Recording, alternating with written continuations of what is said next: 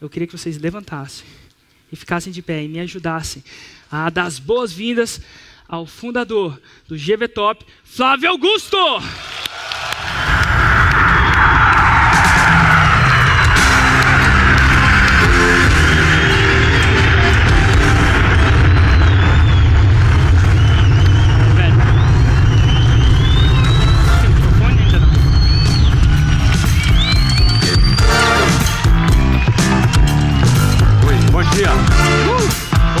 Tudo bem? Flávio, antes da gente Obrigado começar... Obrigado pelo convite, Érico. É um, um privilégio. É uma pessoa de tal calibre, de tal presença. Eu não sei se já ficaram perto dele, só, só a presença já é, é, uma energia fantástica. Eu queria passar um vídeo. Queria passar um vídeo okay. que fala um pouco. Nasceu numa família de classe média baixa, na periferia do Rio de Janeiro, e tem o típico perfil de uma pessoa inquieta aos quatro anos de idade, foi expulso do jardim de infância por chutar frequentemente a perna da professora ao obrigá-lo a seguir uma rotina com a qual não concordava. Aos 13, criou tumulto na escola porque decidiu não ter mais caderno para copiar matérias, porque não via sentido perder tempo e foco durante a explicação do professor, copiando algo que já estava nos livros recomendados pela própria escola. Aos 16 anos foi expulso novamente, dessa vez do Colégio Naval, por contestar o modelo militar e questionar a rotina imposta pela instituição. Aos 19, abandonou o curso de ciência da computação na Unicamp, antes mesmo de iniciar a primeira aula, por ter se apaixonado por Luciana, com quem se casou aos 20 anos de idade, quando ela tinha apenas 17, causando perplexidade em seus amigos e família por ter decidido se casar tão cedo. Em seguida, Flávio abandonou a Faculdade de Ciência da Computação da Universidade Federal Fluminense por decidir se concentrar em sua função de vendedor numa pequena escola de inglês, onde tinha um trabalho informal remunerado somente com comissão. A propósito, Flávio nunca teve sua carteira de trabalho assinada, recebeu FGTS ou gozou de férias de 30 dias aos 23 anos, abriu sua própria empresa, usando como capital 20 mil reais do cheque especial, a um custo de 12% ao mês. Com este currículo nada convencional, Flávio trabalhou por 18 anos e expandiu sua companhia para seis países, abrindo quase 400 filiais e gerando mais de 10 mil empregos. Em seu auge, depois de crescer nunca menos que 30% ao ano sob sua gestão, vendeu a companhia numa transição bilionária para um grande grupo brasileiro. Quando todos achavam que sua aposentadoria havia chegado, Flávio comprou um time de futebol profissional nos Estados Unidos, gerando muita desconfiança. Afinal, o futebol nos Estados Unidos ainda era considerado um esporte irrelevante. Flávio investiu 110 milhões de dólares neste projeto. Depois da Copa no Brasil, apenas poucos meses depois de sua aquisição, o mundo inteiro se rendeu ao mercado americano, considerando-o um fenômeno e a próxima fronteira conquistada para o mercado de futebol. Isso elevou a avaliação de seu clube em mais de 325 milhões de dólares, o que tem sido alvo de assédio por investidores de todo o mundo. Fundou há quatro meses o meusucesso.com, uma escola online de negócios onde mais de 30 mil alunos já participaram de suas aulas em apenas quatro meses. Aliás, esta startup precisou de apenas 38 dias para faturar o seu primeiro milhão de reais. Ainda em 2014, fundou o TBDH Capital, que já investiu em mais de cinco empresas nos últimos meses. Flávio questiona o inquestionável, cria, busca soluções e acredita no potencial do ser humano, principalmente dos que são rejeitados e considerados desqualificados por não terem, como ele, se adequado ao modelo convencional. Flávio considera o sistema de ensino formal limitado e ultrapassado por não priorizar o desenvolvimento das capacidades emocionais e a construção de uma mentalidade vitoriosa. É um sistema focado somente no acúmulo de informações, como se isso fosse o bastante para que um indivíduo se torne relevante para a sociedade. O seu maior prazer é ver o torto se endireitar, o feio desabrochar sua beleza e o rejeitado tornar-se desejado por aqueles que um dia o desprezaram. Há três anos e meio, diante de todos os seus compromissos, Flávio criou o Geração de Valor, com o objetivo de colaborar com os que estão em busca de conquistar o seu espaço nessa sociedade padronizada e repleta de contradições. De lá para cá, investiu cerca de uma hora e meia todos os dias para criar pessoalmente o conteúdo e interagir com os GVs, totalizando mais de 1.900 horas de trabalho desde sua fundação. O resultado desses três anos e meio é essa coletânea do melhor que foi produzido neste período para lançar este livro. O primeiro livro do Geração de Valor.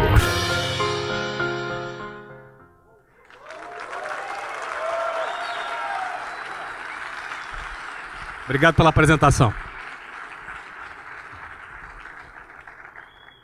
Bom, muito bem. Eu certamente estou falando com um grupo de pessoas que estão bem acima da média, que estão em busca de realizarem os seus projetos, estão em busca de realizarem uh, aquilo que idealizaram, aquilo que acreditam, muitas vezes contra a, a vontade de outras pessoas ou contra o apoio de outras pessoas mas que em algum momento decidiu apostar uh, que é capaz de realizar o seu próprio projeto e quer desbravar, como empreendedor, o, uma oportunidade de construir a sua própria história. Uh, como esse texto do vídeo retratou bem, nós vivemos numa sociedade padronizada.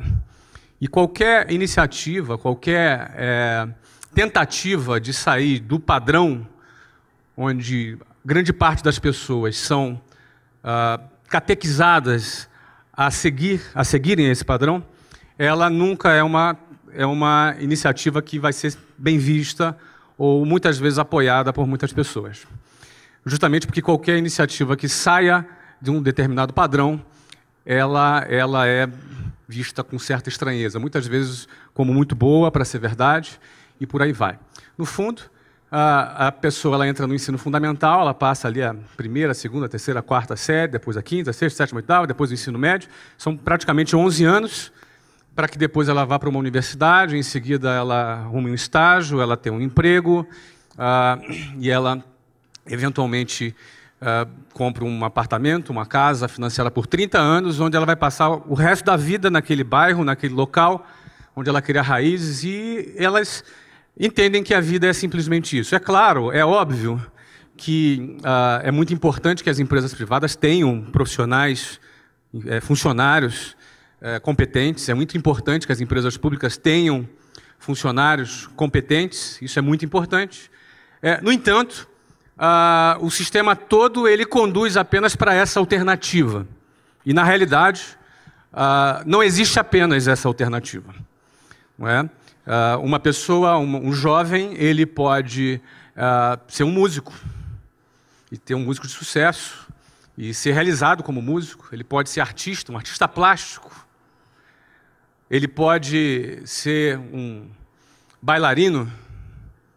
Ele pode ser uh, um sacerdote. Ele pode ser um político. Ele pode ser um atleta. Ele pode ser um empreendedor. Não é? Ou seja, as alternativas dentro da sociedade são muitas. No entanto, qualquer iniciativa individual que saia dessa, da, dessa, desse modelo padronizado, ele vai ser, é, num primeiro momento, é, muito questionado. Não é? Muito questionado. E eu afirmo, eu, eu quis abrir aqui esse nosso papo falando sobre isso, porque existe uma fase na vida de um empreendedor que é aquela fase que ele ainda não conquistou credibilidade. As pessoas ainda não depositam sobre ela ainda uma, uma grande credibilidade. Então, essa iniciativa de saída do padrão, ela vai ser sempre criticada. Ela vai ser sempre, muitas vezes, até vítima de chacota. Mas o que, que acontece depois que vem os resultados? Na opinião de vocês. Esse mesmo cara desestruturado, esse mesmo cara, essa mesma pessoa criticada, essa mesma pessoa que foi é, vítima de bullying, de chacota, essa mesma pessoa recebe os famosos tapinhas nas costas, os parabéns, uh, e aquelas mesmas pessoas que criticaram serão as mesmas pessoas que vão chamar aquele desajustado de visionário, de gênio, o cara. No fundo, Essa mesma sociedade que é padronizada é a mesma sociedade que se comporta com essa mesma hipocrisia. Porque no fundo as pessoas vão estar sendo valorizadas por aquilo que ela tem, pela quantidade de dígitos que ela representa. No fundo ela vai ser, ela vai ser valorizada pela pela tag dela, pela etiqueta dela, pelo patrimônio que ela representa. Isso, isso significa a hipocrisia da sociedade que nós vivemos. Porque é, eu passei minha grande parte da minha vida morando na periferia do Rio de Janeiro. E era muito comum na minha rotina eu gastar quatro horas e meia por dia para ir e voltar para minha casa. Desde a época que eu estudava, longe de casa, desde quando eu comecei a trabalhar numa escola de inglês. Então eu gastava quatro horas e meia por dia com uma sardinha em lata dentro de um transporte público. Seja um ônibus, um trem, eu pegava muito ônibus e trem. É? E esse público que frequenta os transportes públicos no Rio de Janeiro é visto com preconceito, gente desqualificada, uma massa sem perspectiva. É? No fundo, quando da mesma maneira que, num determinado momento, para ter um talão de cheque no banco, eu quase que me ajoelhava para pedir para um, um, gerente do banco, quase que pedia, pelo amor de Deus, me dê um talão de cheque. Não é? Ah, os mesmos bancos hoje me procuram para me pagar almoço. Antes eu não tinha dinheiro nem para pagar almoço. Não é? Hoje eles me procuram para pagar almoço.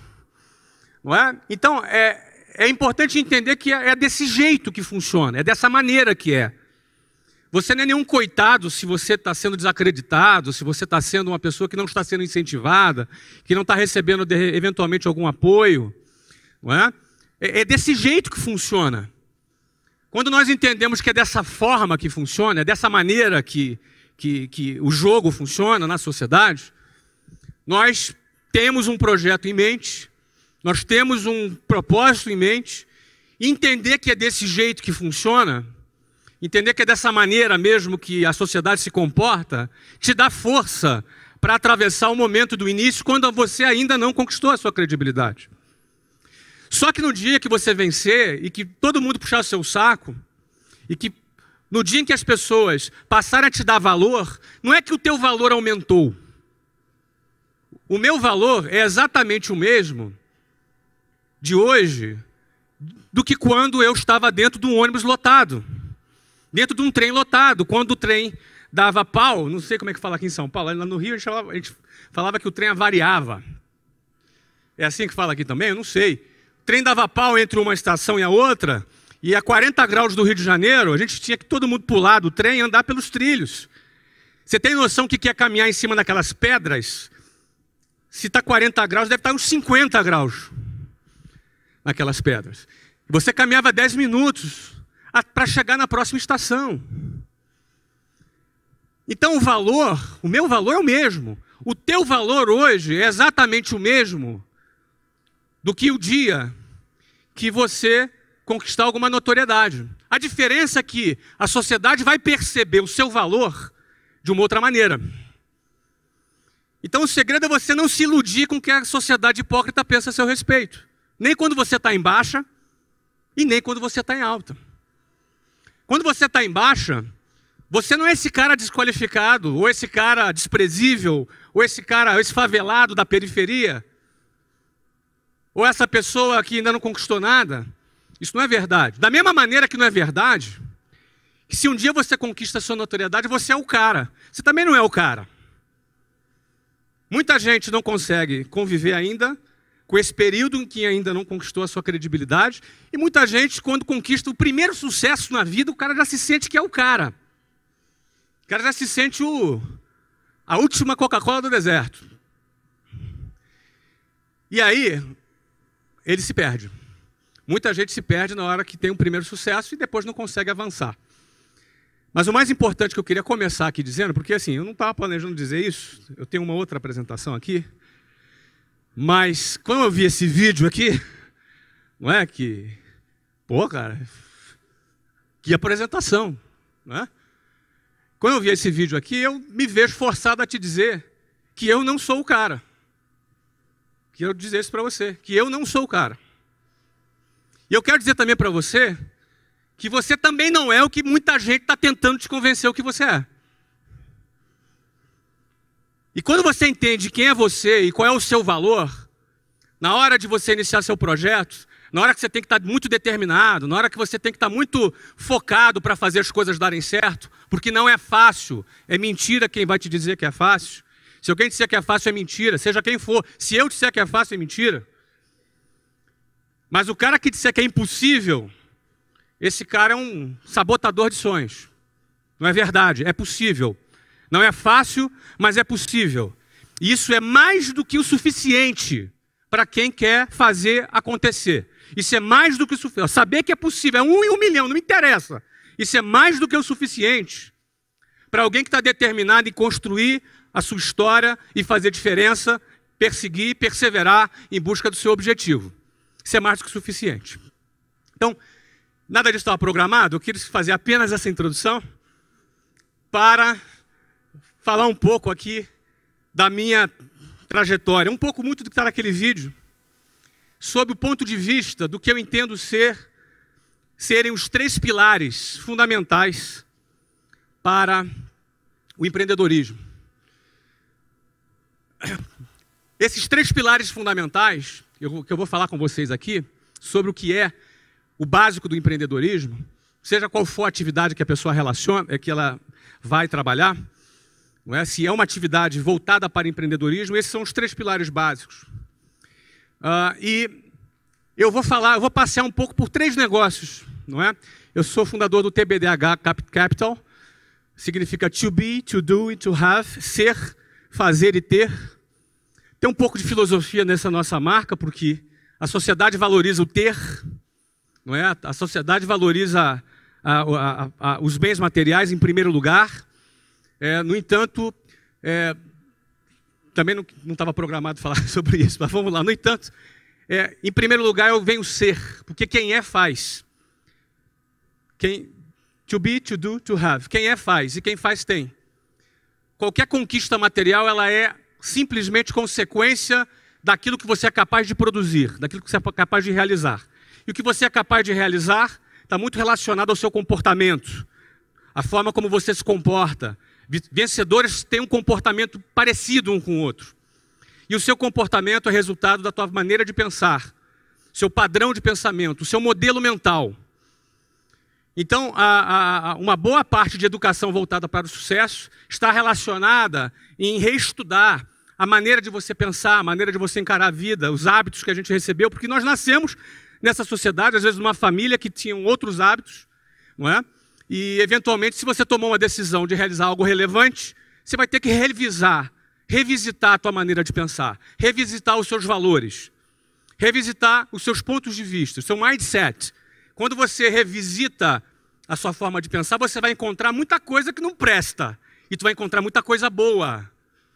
E é importante encontrar, pô, isso aqui não está legal, isso aqui não é, isso aqui não é, não é pensamento de vitorioso, isso aqui é pensamento de perdedor. Vocês vocês concordam que existe pensamentos de, de vitória e pensamentos de derrota? Vocês concordam comigo?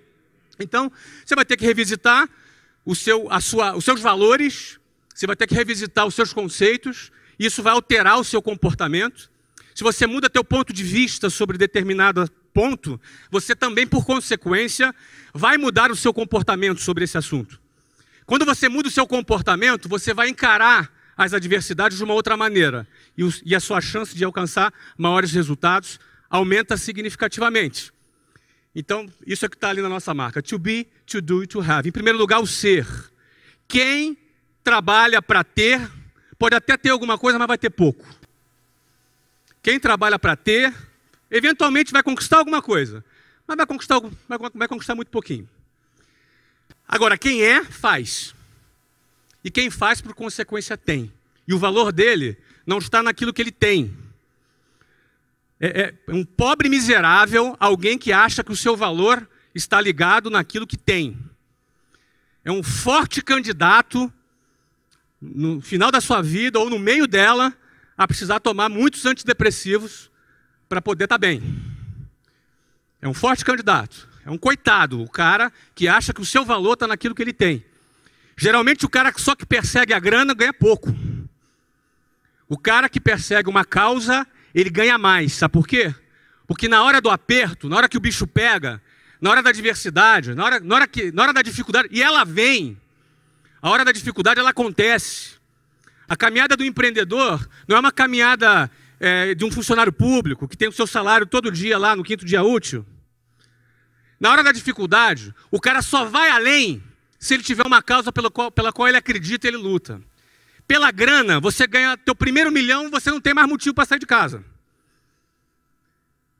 Eu fiz meu primeiro milhão com 23 anos de idade. Foi no primeiro ano que eu abri a minha primeira empresa. Com 24 anos de idade, talvez eu já não precisasse trabalhar na minha vida.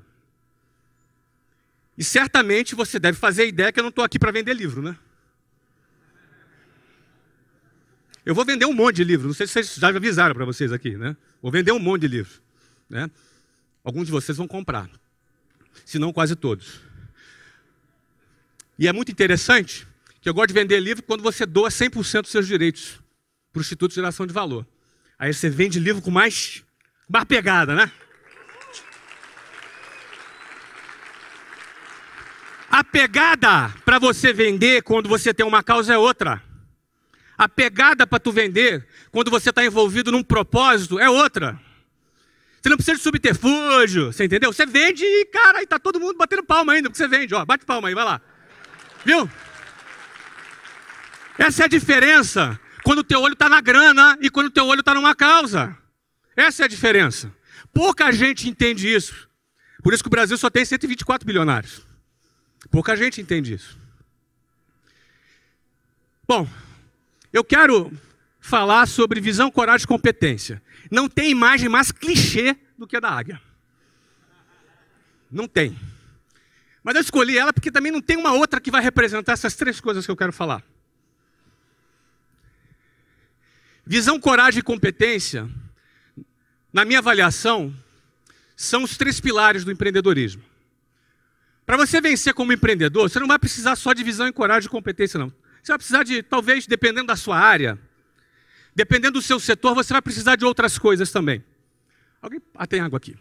Você vai precisar de outras coisas também. Agora, Visão, coragem e competência. Se você não tiver uma dessas três coisas, não é possível você ser bem sucedido como empreendedor.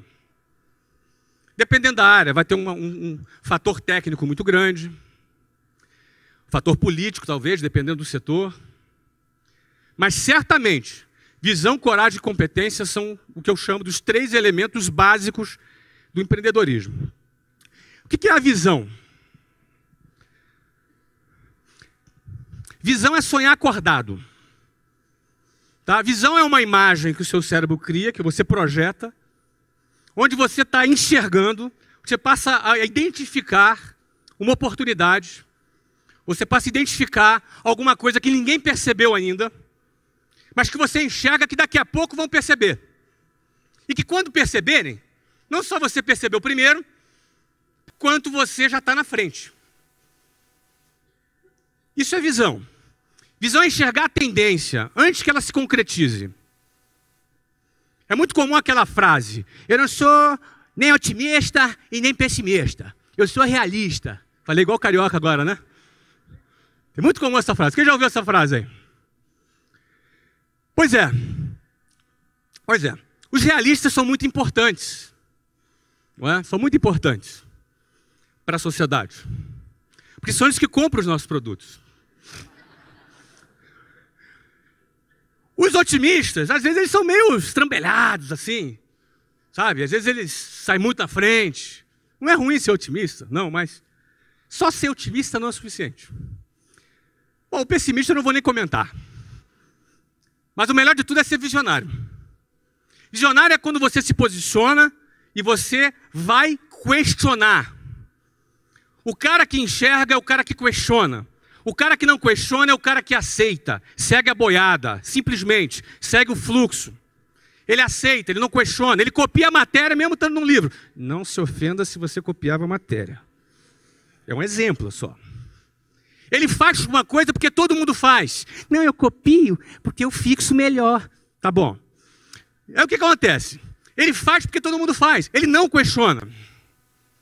Agora, quando você questiona, você corre de ser expulso da escola. É verdade. Mas quando você questiona, você também se coloca numa posição de enxergar alguma coisa que não tem ninguém trabalhando para enxergar. Você vai começar a enxergar aquilo que ninguém vê. Certo? Então a visão é fundamental. Então, por exemplo, já comprou o livro, parabéns. Tá, mas. Bom, e aí o que acontece? Comprou cinco ou um só? Bom, o que, que acontece? A, a visão, ela é importante. Agora, o cara enxergou oportunidade. O cara enxergou assim, pô, cara, a internet chegou, tem mais de 100 milhões de consumidores no Brasil de internet, uma oportunidade incrível para se realizar negócios na internet. Ninguém percebeu ainda. O varejo ainda trabalha com altos custos operacionais. Eu tenho a possibilidade de desenvolver uma metodologia para vender o meu produto. Bom, ele tem que ter essa visão, concorda? E ele, pô, muito, a maioria não enxergou isso ainda. Ótimo. Agora, só a visão funciona? Além da visão, ele precisa ter o quê? Ele precisa ter coragem. Se você tem uma visão, uma ideia, um projeto, mas não tem a coragem, sua ideia vai ficar na gaveta. E aí você vai ter que conviver com aquela situação. Três anos depois, e eu quase que eu fiz isso aí. Poxa, ia ser legal, né? Porque você não teve coragem. Só ter a visão não adianta. O cara teve a visão, agora ele precisa se mover. Ele precisa ter a coragem. Ele precisa enfiar a mão no bolso. Ele precisa correr algum risco. O que é coragem? Fui para o dicionário. A coragem ela é firmeza de ânimo ante o perigo, os reveses e os sofrimentos. O cara que tem coragem, ele se move sabendo que ele corre o risco de ter reveses, que são perdas, e ter sofrimentos.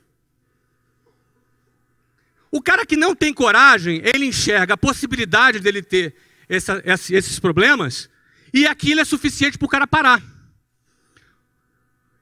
Porque o medo é parte natural do ser humano. Todos nós sentimos medo. Eu sinto medo. Você sente medo. E que bom que a gente, sinta, a gente sente medo, porque o medo é parte, inclusive, da nossa sobrevivência. Não é? A criança, quando é muito novinha, não tem noção do perigo, ela não tem medo. Você tem que estar de olho. Tem um filho de quatro anos, tem que estar de olho nele o tempo inteiro. Agora menos um pouco, mas quando tinha dois, então, tempo inteiro de olho nele. Certo? Então o medo, ele faz parte. Agora, o que, que você faz com o medo? Quando você sente o medo. Como é que você reage ao medo? Uns enfrentam o medo. Porque a visão dele não é uma coisa louca. Ah, não, eu vou fazer, porque. Não, não é uma coisa inconsequente. Ele tem a visão. Mas o que faz ele se mover? Ele tem que enfrentar o medo. Enquanto outros se acovardam diante do medo. O medo só gera esses dois tipos de reação: ou a coragem ou a covardia. Qual dos dois sentimentos é o sentimento do, do vitorioso e qual o sentimento do perdedor? Não precisa responder, já sei que você sabe. Então é parte da vida do empreendedor que deu certo. Em algum momento, todo negócio que deu certo é resultado de uma decisão corajosa. Todo. Todo negócio que deu certo, todo cara bem sucedido, todo cara que fez acontecer, em algum momento ele tomou uma decisão corajosa. Nada é natural, nada acontece, nada é. rolou. Ah, deixa rolar. Deixa a vida me levar. Vida... Não, nada disso. Tudo é resultado de uma decisão corajosa em que alguém pegou na espada e no escudo e foi para o campo de batalha e fez acontecer. É assim que funciona. Bom, aí esse cara teve visão, teve coragem. Só que na hora de pôr em prática, ele precisa ter o quê? Ele precisa ter competência. Não adianta o cara ser esforçado e querer trabalhar com marketing digital e não saber nem ligar um computador, concorda comigo? Na hora da competência, o que, o, cara tem que, tem, o cara tem que fazer? Ele tem que saber fazer o que ele tem que fazer. Eu trabalhei com curso de inglês. Quando abri meu negócio de curso de inglês, o que, que aconteceu? Eu já tinha quatro anos de experiência com uma rede de escolas de inglês. Então é fundamental o cara ter a competência, certo? Então a competência é principal. E muitas empresas quebram nessa hora. Porque na hora de botar a mão na massa, na hora de botar a mão na massa, o cara acha que empreender é ficar no ar-condicionado só. Na hora de botar a mão na massa, o cara acha que empreender uh, não depende de um de, uma, de um conhecimento técnico, ele vai ter que ter o conhecimento técnico. E aí entra a competência. Bom, eu vou, eu vou falar de três empreendimentos que o TBDH Capital hoje investe talvez em oito empresas. Uh, metade delas nós fundamos e metade delas nós adquirimos. Eu vou falar de três casos aqui e vou procurar identificar na história desses três empreendimentos como é que se comportou essa questão da visão e da coragem da competência. Estou falando muito rápido aí? Então vamos lá. Primeiro caso é esse aí. Em 1995, eu abri a WhatsApp, a primeira escola de inglês da WhatsApp. Uh, eu não sabia ligar o computador, mas eu sabia contratar quem é que sabia ligar o computador, porque eu não falava inglês quando eu abri o WhatsApp. Mas eu sabia contratar o cara que falasse inglês. Não é assim, Érico? É isso aí. É? Muito bem. Ou seja, quando eu fundei a WhatsApp em 1995, qual foi a visão? O que, que me moveu a fazer isso? Engraçado que o que nos move são coisas diferentes em momentos diferentes. No meu caso, foi isso que me moveu. Olha a cara de malandro do cara. Eu tinha 19 anos, a Luciana tinha 16. Essa foto, na realidade, eu tinha 18, ela tinha 15. E quando eu deixei de lado a Unicamp, que eu ia fazer engenharia de computação, eu estava no Rio de Janeiro e precisava pagar o cinema, pagar um restaurante, precisa ter dinheiro para poder a gente sair. Então essa foi a minha primeira motivação. Você vê que não era uma coisa grandiosa, tá vendo? era pagar o sorvete. Para pagar o sorvete, aliás, a Luciana, nós estamos casados, vamos fazer 22 anos de casado, temos três filhos, não é? Ah, nos casamos em 1992, não é? Eu tinha 20 anos, ela 17 anos. Mas quando eu fui trabalhar na WhatsApp,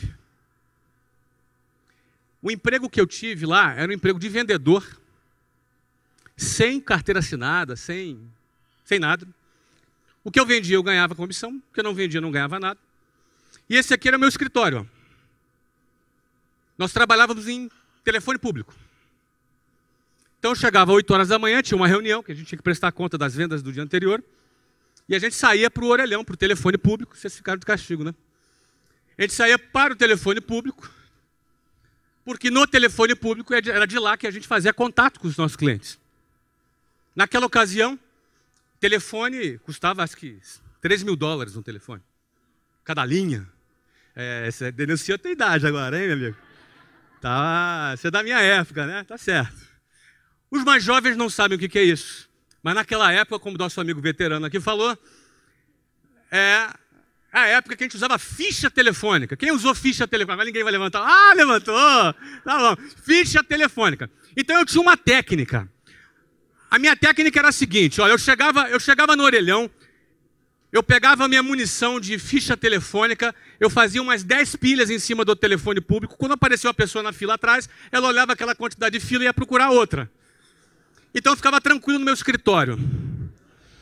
Só que eu não era bobo, né? O meu escritório era no Santos Dumont, no Rio de Janeiro. Então era bacana que eu falava com o cliente, aí dava assim, pindão, voo para São Paulo. Ou seja, ficava um negócio chique pra caramba, entendeu? Ah, desculpa, chamou o voo aqui, tal. Um negócio super chique que ficava, não é? Mas essa era a minha realidade. Ah, eu fui muito criticado, porque um cara inteligente ia para a Unicamp. E aí o cara, pô, mas agora virou vendedor vendedor de cursinho de inglês, coitado. Coitadinho, era tão inteligente, né? Tinha um futuro, tinha um futuro tão bom, não é? Pois é. Nessa empresa que eu trabalhei, eu trabalhei por quatro anos. Foi a empresa que eu aprendi muita coisa. Onde eu tenho muita gratidão, aprendi muita coisa, conheci pessoas fantásticas e conheci um processo de venda. Existia um processo de venda que nós tínhamos, e que eu me especializei nesse processo de venda. Eu fui um campeão nesse processo de venda. Uh, e até um certo ponto que eu identifiquei que essa empresa não tinha um produto legal e que não tinha futuro. E eu já comandava cerca de 70 pessoas na minha equipe. Uh, e comecei a me sentir mal, porque sabia que aquela empresa já não tinha um futuro eu estava ali com pessoas que confiavam na minha liderança e que eu já não estava 100% confiando no futuro da empresa, embora eu ganhasse bem. Eu ganhava bem. Para 22 anos de idade, eu ganhava uns 7 mil dólares por mês. Isso, para minha realidade, era muita coisa. Isso em 1994. Isso era muito dinheiro naquela época. E na minha realidade, aquilo ali era. Eu já vivia de uma situação muito privilegiada. Só que recém-casado, com prestação do apartamento, do sofá, da geladeira, não é? Tinha uma série de compromissos. Então, o que, o que, o que eu tinha que fazer? Ficava na empresa ou saía da empresa? Na ocasião, eu saí da empresa. Saí da empresa porque uh, eu me senti nesse conflito ético e optei por ter paz na minha consciência, cumplicidade com a minha equipe e entrei no projeto da WhatsApp. E o projeto da WhatsApp é isso aqui. Isso aqui é o número de escolas da WhatsApp dos 18 anos. Ah, a partir aqui de desse mês, a gente começou a fazer franquia. Obviamente, eu tive que estudar bastante, me desenvolver, aprender sobre aquele novo setor. Ah, aqui, nesse 2005, aqui eu aprendi a falar inglês. Ó. Fui morar na Austrália, não é? Fui morar na Austrália, e eu falei, vamos resolver esse problema. E resolvemos. Não é? Na realidade, o nosso objetivo qual era? Nosso objetivo, meu objetivo quando eu fui morar na Austrália em 2005 era começar um trabalho, era, era virar um empreendedor digital. Em 2005. Porque a partir de 2005 eu passei a trabalhar de longe, na internet. Porque eu tinha escolas. Só que da Austrália, eu passei a morar na Austrália viajava uma vez a cada dois meses para o Brasil e tocava o negócio à distância. Por que eu decidi tocar o meu negócio à distância? Eu queria provar para o mercado que o negócio que eu construí tinha valor e que não dependia da minha presença, que não dependia da minha atuação. Então, se eu consigo provar para o mercado que o negócio que eu criei, que a marca que eu criei tem valor e que não depende da minha presença, significa que esse negócio passa a ter valor para o mercado. E aí eu fui para a Austrália para querer provar isso para o mercado. Sabe o que aconteceu? Deu tudo errado. Tive que voltar correndo que o negócio. O crescimento que estava. ia ser uns 40% aquele ano, se eu não volto, a gente não fechava nem 25%. Eu tive que chegar à conclusão que realmente o negócio ainda dependia muito da minha presença. E eu botei o rabinho entre as pernas, arrumei as malas e voltei para o Brasil para tocar a minha empresa. Isso em 2006 eu voltei para o Brasil. E aí o que acontece? Em 2009, mais maduro, desenvolvi mais know-how, preparei mais a empresa, preparei mais os executivos da empresa. Eram, nessa altura já eram cerca de 9 mil funcionários na empresa. A essa altura, já mais maduro, mais preparado, eu me mudei para os Estados Unidos. Fui morar em Orlando em 2009, com o mesmo objetivo a empresa precisa mostrar que é uma empresa que tem valor, que ela não depende do meu trabalho direto. E aí, como vocês podem ver aqui no gráfico, acho que eu já estava atrapalhando, né? Quando eu viajei. O negócio passou a crescer 50% ao, ao ano quando nós vendemos a companhia em 2013 para um grande grupo brasileiro. Tá? Uma das maiores transações do setor de educação, talvez uma das três maiores transações do setor de educação da história uh, foi feita essa venda em 2013. Não é? Uh, quando eu vendi esse negócio, ou seja, eu tive a visão de que o inglês seria um, um idioma que seria importante no futuro, porque na década de 90 o inglês não era lá tão, era recomendável. Hoje o inglês se tornou uma coisa importante, super importante. Essa foi a visão. A coragem foi de eu pedir demissão e sair e entrar. E a competência foi a execução desse processo em 18 anos. Morando nos Estados Unidos, em 2009, meu filho, que tinha 9 anos nessa época, começou a jogar futebol. E ele é bom de bola. Aliás, hoje ele joga no Benfica, na base do Benfica. Hoje ele tem 14 anos. E lá nos, lá nos Estados Unidos, ele começou a jogar futebol. E começou a se destacar. E aí arrumou um emprego. Emprego de motorista de jogador de futebol eu viajava todos os fins de semana com o Breno para participar dos torneios espalhados pela Flórida. O que, que eu comecei a ver lá? Comecei a enxergar lá. Qual foi a minha visão lá? Comecei a enxergar o seguinte: um monte de criança, um monte de adolescentes, um monte de pais. Num torneio, milhares de crianças jogando futebol. Isso estava fora da minha, da minha, do meu radar. Estava fora da minha intuição. Minha intuição dizia que eu ia encontrar lá beisebol, basquetebol, uh, futebol americano, mas não aquela audiência do futebol. Eu fiquei um pouco é, incomodado com aquilo. Eu falei, como é que pode isso? Por que, que, por que, que, que é isso? Não é? Aí fui comprar uma pesquisa. Pesquisa que eu comprei mostrou isso aqui. Os Estados Unidos têm 24 milhões de pessoas praticando futebol. Você sabe qual é o esporte mais praticado nos Estados Unidos hoje? Futebol. Tá no teu radar isso? Nem no meu estava. Em 2011, quando eu peguei essa pesquisa, não estava no meu radar. Não estava no radar do mercado, não estava no radar dos patrocinadores, não estava no radar da imprensa especializada. Ou seja, você tem um mercado de 300 milhões de habitantes com hábitos de consumo maduros relacionados ao esporte, onde o esporte mais praticado nesse país, que é a maior economia do mundo, é o futebol. E eu não sabia. E eu via que muita gente não sabia. É o segundo esporte preferido do americano até 24 anos de idade. Ou seja, é o segundo esporte. O primeiro é o futebol americano. É o segundo esporte preferido. Ou seja, o futebol até 24 anos de idade está dentro da preferência do americano, acima do beisebol e acima do basquetebol. Primeiro esporte do público latino, são 56 milhões de latinos que vivem nos Estados Unidos. 56 milhões é cinco vezes e meia a população de Portugal. Essa é a população de latinos que vivem lá nos Estados Unidos. Tem 21 mil torcedores por jogo. É a quinta maior média no mundo. Perde para Alemanha, Inglaterra, Espanha e México. Imagina. Você sabe qual é a média do Campeonato Brasileiro? A média do Campeonato Brasileiro são 12 mil torcedores por jogo. Média. A média do Campeonato Paulista são 5 mil torcedores por jogo. A média do Campeonato Carioca são 2.300 torcedores por jogo. A média da MLS, da Liga Profissional, são 21 mil torcedores por jogo. Isso está dentro do seu radar? Não estava no meu. Quando eu me dei conta dessa, dessa situação, qual foi a visão? que o futebol é um fenômeno em plena ebulição nos Estados Unidos, o maior mercado de marketing esportivo do mundo, porém ainda não tinha sido percebido pelo mercado, logo ainda não precificado. Oportunidades que não foram percebidas pelo mercado ainda não foram precificadas. O que, que significa isso? Você comprou um apartamento numa rua, você pagou 100 mil reais, imagina essa situação. O número é só para você ter uma referência. E aí você fica sabendo que vai construir um shopping em frente desse apartamento. O que, que acontece com o preço desse apartamento? O que, que acontece com quem tem essa informação antes que a maioria das pessoas tenha essa informação?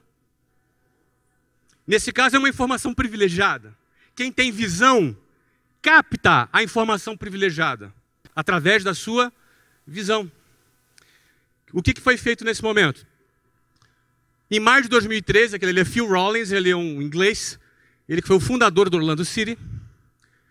Eu comprei o Orlando City por 110 milhões de dólares. Esse investimento inclui a construção de um estádio. Naquele momento, eu ouvi um dos adjetivos que eu mais gosto de ouvir. Qual é? Ei, cara. Poxa, se faz muito tempo que não te chamo de louco, provavelmente você está errando em alguma coisa.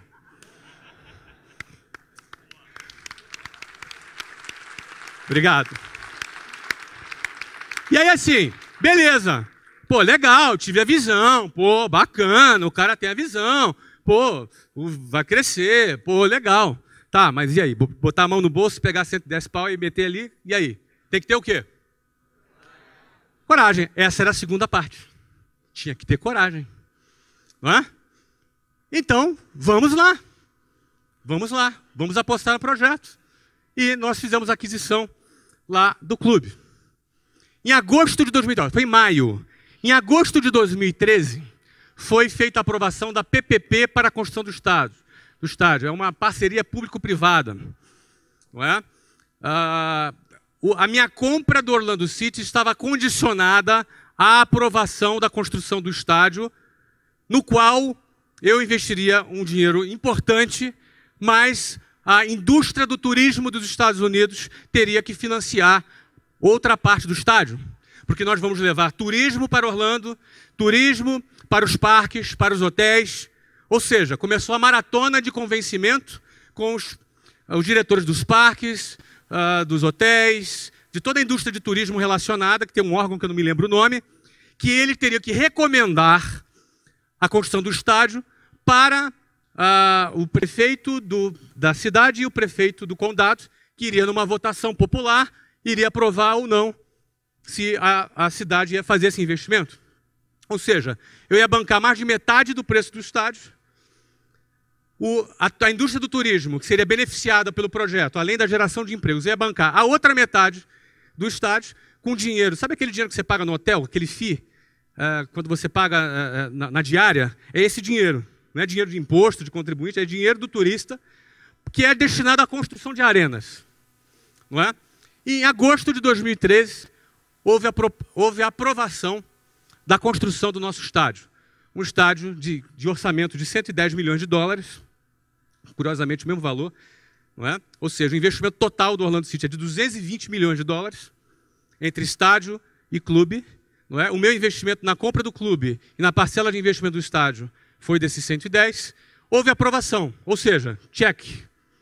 Significa dizer que a primeira condição para que valesse o contrato, que você assina um MOU, não sei se vocês estão familiarizados, é um, uma carta de intenção. Não é? Eu assinei a compra, condicionada à aprovação do estádio, e a nossa entrada na MLS. Ok? Em novembro de 2013, essa foto, eu com cara de maluco é ótimo. Mas aquela, essa foto retrata um pouco o que, o que significou aquele momento. Não é? Ah, aqui é o governador da Flórida, prefeito de Orlando, politicaiada toda ali para aparecer na foto, eles gostam de fotos, não é? Ah, ah, ali o commissioner da MLS, que é tipo. A MLS é a principal liga americana, e ali o Phil Rollins, o fundador, nós ali fomos nomeados com milhares de torcedores ali presentes, a nova equipe que participa da elite do futebol dos Estados Unidos e do Canadá, que é a Major League Soccer, a MLS.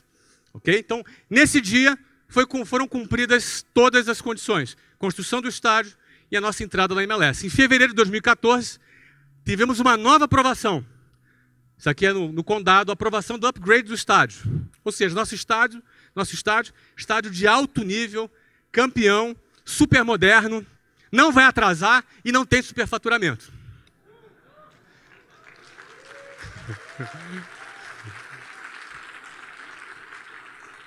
Em julho de 2014, duas coisas aconteceram. Primeira, contratamos o Kaká, assinamos com o Kaká. Eu já trabalhava com o Kaká já uns dois anos na empresa que eu trabalhava, não é? Ele já estava conversando já há um tempo. Nós assinamos, anunciamos publicamente a contratação do Kaká. Quem é tricolor aqui? São Paulino? Então, emprestamos o Kaká para São Paulo, que está na Libertadores, né? É isso aí. Parabéns aos São Paulinos presentes. Kaká cumprido, está cumprindo, acho que agora o último jogo dele é domingo, né? É isso aí. Bom, julho agora, então em julho na Copa, anunciamos o Kaká. E no anúncio do Kaká, olha aí, pasmem, quase 12 mil americanos na rua gritando Kaká. Está dentro do seu radar isso? Quase 12 mil americanos nas ruas. O Kaká é o atleta com mais seguido nas redes sociais da América hoje. Mais que Michael Jordan, mais que LeBron James, enfim, mais que esses grandes nomes do esporte. Kaká tem um potencial de ser uma das maiores celebridades dos Estados Unidos nos próximos três anos. Então ele é um cara de visão. Ah, muita gente chamou ele de louco, o que é bom sinal que é bom sinal. Muito bem. Setembro de 2014, o que acontece? Nosso contrato de direito de transmissão, se vocês entenderem, futebol é direito de transmissão. A principal receita de clube de futebol é direito de transmissão de TV. Tá? Há quatro anos atrás, a MLS pagava para a MLS passar os seus jogos. Há quatro anos atrás, foi fechado um contrato de 68 milhões de dólares. Pouco. Porém, melhor do que pagar, não é? Ah, esse contrato vence, vence agora em 31 de dezembro de 2014. Já foi renovado. O próximo contrato, cuja vigência começa agora em 2015, já foi assinado no valor de 1,1 bilhão de dólares. Isso depois do que a gente já tinha entrado, né? Entramos na hora certa ou não? Hoje o valor do clube foi avaliado por um private equity americano, é de 325 milhões de dólares, sem a gente ter chutado a bola ainda, porque a gente estreia em março de 2015. Tá?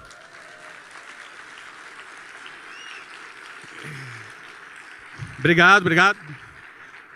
Isso, isso, isso eu só estou querendo retratar o que é a visão, a coragem e a competência. Qualquer negócio, você fala, ah, eu quero vender ovo de Páscoa pela internet. Você vai ter que ter visão, coragem e competência. Em algum momento, se você quiser acontecer na sua carreira, fazer a sua história acontecer, você não vai ter como escapar de ter visão, coragem e competência. Para finalizar aqui, isso é uma startup que foi inaugurada há quase cinco meses. Tem algum aluno do meu sucesso aqui, só para eu saber? Tem, olha aí. Pois é, já passaram mais de 30 mil alunos já nessa startup, em cinco meses que ela foi fundada. Ah, como, é, como é que é isso? Não é? Vamos lá. Geração de Valor é um projeto social que já há três anos eu me dedico. Eu já gastei 1.900 horas nesse projeto, produzindo conteúdo, escrevendo, produzindo vídeos. Não é? é um projeto que eu respeito muito. É um projeto que eu trato com muito carinho. Acho que um dia só, em três anos e meio, eu não postei alguma coisa no Geração de Valor. Tomei um monte de bronca. Não é? Os caras me dão bronca, você ganha um monte de chefe. Tem 12 milhões e 330 e poucos mil chefes lá. Não é? Então, é um projeto que tem um alcance médio de 10 milhões de pessoas por semana. Eu falo com 10 milhões de pessoas por semana. 10 milhões de pessoas por semana leem o que eu escrevo, o que eu gravo, o que eu falo. Não é? Então, realmente é um projeto que atinge um tamanho que para mim é inimaginável. Eu não imaginava, é um é negócio gigante isso é só mais uma evidência do potencial da internet. Uma evidência da força da internet, é, das redes sociais e a quantidade de oportunidades que estão aí voando. No caso, isso aqui é um projeto social. E assim eu mantenho. Não é? Por isso que eu, eu escrevi o livro do GV, é, eu doei 100%, porque eu não quero ganhar dinheiro disso aqui. Isso aqui é uma coisa que eu não vou ganhar dinheiro. Por mais que eu seja tentado. Né? Não vou ganhar dinheiro nisso, não quero. Agora, é óbvio o resultado do sucesso de geração de valor, de certa forma, validou uma série de coisas a meu respeito. E de uma maneira, mesmo que eu não estivesse esperando, eu não sei, esse período foi um dos períodos que eu mais ganhei dinheiro. Por isso que eu falo. Não é? Geralmente o cara que trabalha para ganhar dinheiro, geralmente se ganhar, vai ganhar pouco. E se o cara trabalha por uma causa, ele vai, ele vai chegar mais longe. Trabalhar por uma causa, trabalhando por uma causa, você vai chegar mais longe. Tá? Então, geração de valor é uma causa que eu abracei. Tendo contato com essa turma aí, e eu vi aqui que vários aqui são, são seguidores da página, tendo contato com essa turma, eu comecei a detectar algumas, algumas questões que entrou a minha visão. Não é? Primeiro, as pessoas ficavam motivadas com o que eu falava, mas muitas não sabiam o que fazer. Então, talvez 1 ou 2% das pessoas conseguiam pegar o limão que eu distribuía e fazer uma limonada com aquele limão. Talvez 30%, 40% pegava aquele limão, ficava com aquele limão na mão e falava assim: e agora? O que, que eu faço? Não é? Num primeiro momento eu fiquei um pouco frustrado. Falei, pô, será que o que eu estou fazendo vale a pena? Será que eu estou perdendo tempo? Mas rapidinho eu já cheguei à conclusão que se uma única pessoa foi inspirada, se uma única pessoa foi encorajada, já é suficiente para valer a pena uma hora e meia que eu dedico voluntariamente para esse projeto todos os dias. Então já, oh, já me resolvi. Tá, mas e o que fazer com aqueles outros 30% e 40% de pessoas que depositam a sua confiança na minha liderança, de alguma maneira, num conteúdo que eu produzo? O que fazer? Bom, para resolver esse problema, a gente tem que criar uma empresa, é uma coisa profissional, que vai realizar um trabalho profissional para atender essas pessoas. Então, o sistema de ensino formal é ineficiente. Essa é a visão. E com essa visão, o que nós vamos fazer? Nós vamos criar. Nós vamos criar. Nós criamos uma plataforma que ajuda a pessoa a empreender. Uh, como é que nós trabalhamos isso? Nós entendemos que os melhores professores para ensinar alguém a empreender é um empreendedor. Alguém que deu certo. Não adianta você ir para uma escola de negócios e ouvir um professor falando teoria. Isso vai te ajudar um pouquinho, porque aquela teoria também é importante. Mas ela não é suficiente. Então, o melhor exemplo e a melhor influência para quem quer empreender é ser influenciado e ensinado por quem empreendeu e deu certo. Esse cara tem autoridade para falar. Esse cara tem legitimidade para falar de sucesso. Ele não fala de sucesso como quem leu num livro. Ele não fala de realizar um projeto como quem é, escutou alguém falar. Ele viveu. Logo, ele tem legitimidade para falar sobre aquele assunto. A base metodológica do meu sucesso.com é assim: nós pegamos empreendedores de sucesso, grandes empreendedores. Por enquanto, já fizemos quatro estudos de caso. O primeiro foi o meu, foi o Cobaia. Não é? Primeiro foi o meu, depois foi o Ari Kozer, que foi o fundador da churrascaria Fogo do Chão. Foi vendida por 800 milhões de reais. O terceiro foi o Geraldo Rufino. O cara foi catador de lixo e tem uma empresa que fatura hoje 50 milhões por ano. É a JR Diesel cara simpaticíssimo. O quarto está sendo o Eloy Dávila. Foi garoto de rua, morou na rua e hoje é proprietário da Fly Tour, que fatura 4 bilhões por ano. Tá? O próximo vou contar aqui, é segredo. Pode contar, Sandro? Não, o Sandro tá não vai deixar eu contar, não. Posso? Tá, o Sandro deixou eu contar. É, o Sandro é o senhor. Balança a mão. Quem conhece o Sandro aí? Olha aí. Olha o Sandro ali atrás. O próximo vai ser o. É Shiba, né? Robson Shiba é o fundador da China Box. Não é? Nós vamos contar a história dessa rede que, que vale bilhões já também. Não é? Que, que, a gente faz? A gente produz um documentário sobre a vida do cara. Então, o que, que nos interessa? Qual é o padrão mental daquele cara? Como é que ele pensa? Onde ele nasceu? Como é que a mãe dele tratava ele? Como é que era o esquema? Como é que, que a irmã pensa? O que, que o vizinho pensa? É? Ele vai, a gente vai fazer um documentário em formato cinematográfico da vida do cara vai fazer um documentário sobre a vida dele. E a gente produz aí, acho que, uh, duas horas, é quase um longa-metragem, não é? De documentário sobre a vida do cara. Depois de produzir o documentário da vida dele, a gente leva ele para o estúdio, onde o Sandro vai entrevistá-lo num talk show. Nesse talk show a gente vai virar o cara do avesso, a gente vai arrancar. O cara não vai escapar das nossas perguntas, entendeu? Não vai escapar, a gente vai perguntar tudo para o cara, tudo aquilo que ele não responderia, ele não tem escapatória. Porque a gente quer saber qual é o padrão mental desse cara que saiu do zero e construiu um negócio bilionário. No meio dessa conversa, nós vamos identificar dificuldades que ele teve, inovações que ele criou. E aí o que nós vamos fazer? Trazemos os melhores professores das escolas de negócio para dar aula técnica sobre aquele assunto. Então, se o cara teve uma dificuldade de, fluxo de caixa, por exemplo, nós vamos dar uma aula de finanças com base na experiência prática daquele empreendedor. Ou seja, a gente conecta o inspiracional, porque você se inspira com a história desses caras, o aspiracional, porque você quer chegar lá também, e o técnico. Você precisa também do conhecimento técnico que a gente pode ali oferecer. Não adianta só a boa vontade. Você precisa aprender a vender, você precisa aprender a gerir fluxo de caixa, você precisa saber gerir uma série de questões se você quer construir um negócio. É? Então, a plataforma ela realiza, ela trabalha com essa metodologia. E além disso, a gente promove networking através de vários eventos que a gente realiza, espalhados pelo Brasil, e também uma rede social onde as pessoas estão conectadas. Não é? Então essa foi a visão. Nós faturamos 1 milhão em 38 dias. O que, que significa isso? Isso é um investimento alto. É, um, é praticamente uma emissora de TV que nós montamos ali na Vila Olímpia. E nesse momento nós não temos área de vendas. Nesse momento, nós não temos nenhum processo de venda, nenhum funil de venda. Nesse momento, nós estamos trabalhando no ajuste do produto. Nós estamos trabalhando na excelência do produto. Nós estamos trabalhando para construir o primeiro portfólio de empreendedores sobre os quais fizemos um estudo de caso. Nós vamos iniciar o nosso processo de venda em janeiro de 2015. Ainda assim, nós já, mais de 30 mil alunos passaram pelas nossas salas de aulas e faturou 38, é, 1 milhão de reais em 38 dias. Quais são os planos para esse projeto? São 50 mil, são simples. 50 mil assinantes no primeiro ano, 100 mil assinantes no segundo, 150 mil assinantes no terceiro. Baseado em que eu afirmo isso? Em todo o processo de venda sobre o qual eu domino, já conheço, trabalhei por 18 anos na empresa que eu construí. É? E baseado em processos, obviamente, como estamos falando aqui de um negócio digital, em processos de marketing digital.